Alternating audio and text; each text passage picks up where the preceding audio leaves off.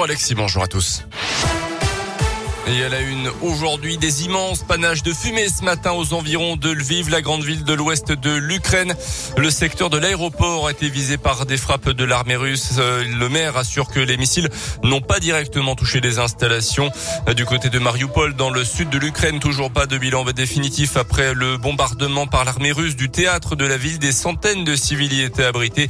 30 000 personnes ont pu être évacuées de la ville en une semaine, mais la situation continue d'être critique avec des bombardements incessants et des destructions qualifiées de colossales par les autorités locales.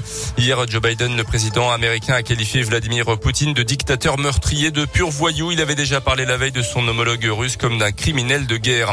En France, la solidarité s'organise encore pour aider les réfugiés ukrainiens. Environ 15 000 sont déjà arrivés sur le territoire national.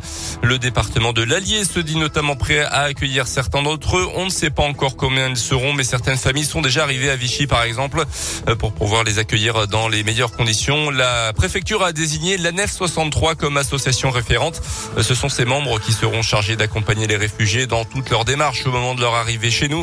Et pour être le plus efficace possible, l'association vient de lancer un appel aux dons et aux volontaires. Antoine Bouvet, responsable de la communication de l'ANEF 63, nous explique pourquoi. Un premier appel aux bénévolats, parce que là, on sait qu'on va avoir besoin de force vive, on va avoir besoin de bras, on va avoir besoin de bras peut-être sur la durée, principalement dans un premier temps sur de la traduction et de on a besoin de personnes qui parlent ukrainien, qui parlent russe.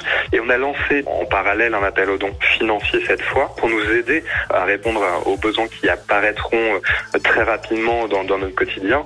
Là, ça va être peut-être du matériel de puriculture pour acheter euh, à manger, peut-être pour de la téléphonie. Ça va être vraiment une mission euh, de soutien, d'accompagnement à la fois des, personnes réfugiées et à la fois des particuliers. Et pour plus d'infos, retrouvez toutes ces informations sur le site internet de la Nef 63. Notez qu'une adresse mail a un numéro de téléphone ouvre aujourd'hui dans l'Allier, spécialement dédié aux mairies et aux associations euh, qui viennent, qui viendraient en aide aux réfugiés ukrainiens.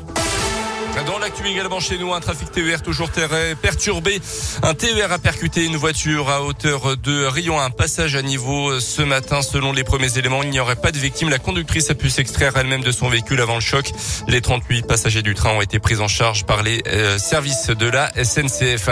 Une violente bagarre à Issoire. D'après la montagne, de garçons de 16 et 18 ans sont venus aux mains mardi. L'un muni d'une paire de ciseaux, l'autre d'un disque d'alter. Les deux ont été interpellés. Le mineur a été conduit dans un centre éducatif fermé placé sous contrôle judiciaire. Le second remis en liberté en attendant sa convocation devant la justice.